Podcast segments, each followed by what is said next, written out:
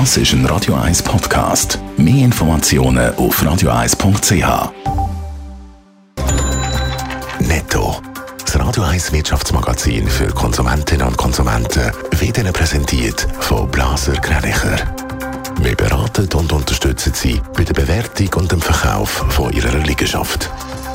blasergreinicher.ch Sabrina Marcolin. Der Industriekonzern ABB will bis ins Jahr 2030 CO2-freie Fahrzeuge flotten. Für das verpflichtet sich das Unternehmen, ihre Flotte zu elektrifizieren und den Strom, der für den Betrieb nötig ist, vollständig aus erneuerbaren Energiequellen zu beziehen.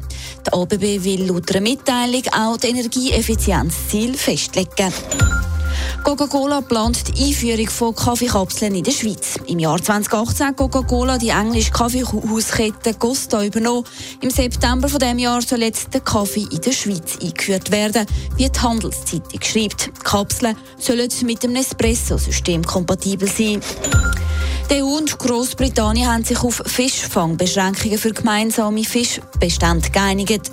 Vereinbarung legt die Gesamtfischmenge für das und nächstes Jahr fest. Damit sind die Verhandlungen, die im Januar angefangen haben, erfolgreich abgeschlossen, hat die EU-Kommission mitgeteilt. Man kann ja wirklich ab Film fluchen in dieser Corona-Krise. Eins muss man dieser Pandemie aber lassen, sie hat Städte weltweit sicherer gemacht, Sabrina Marco. Ja, das ist so. Durch die Corona-Pandemie haben Räuber, Diebe und andere Straftäter offenbar deutlich weniger Gelegenheiten gehabt, um kriminell zu werden. Forscherinnen und Forscher von der Uni Cambridge haben die Kriminalitätsstatistiken aus 27 Städten weltweit miteinander verglichen.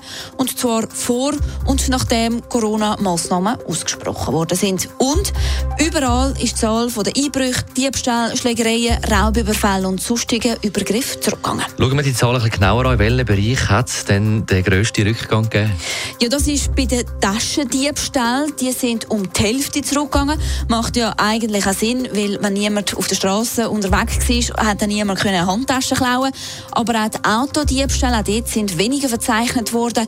Der Rückgang beträgt hier fast 40 Prozent. Bei den Tötungsdelikten dort ist der Rückgang nicht ganz so so stark, liegt aber doch bei 14 Prozent weltweit. Laut den Studiautorinnen und Autoren liegt das daran, dass ein grosser Teil der Tötungsdelikte eben die passieren und nicht auswärts. Ausnahme sind da Städte, die viel Gangkriminalität haben. Dort hat es deutlich weniger Mordopfer gegeben, so zum Beispiel in Lima, in Peru. Dort ist die Zahl um mehr als 75 Prozent zurückgegangen. Netto, das Radio 1 Wirtschaftsmagazin für Konsumentinnen und Konsumenten.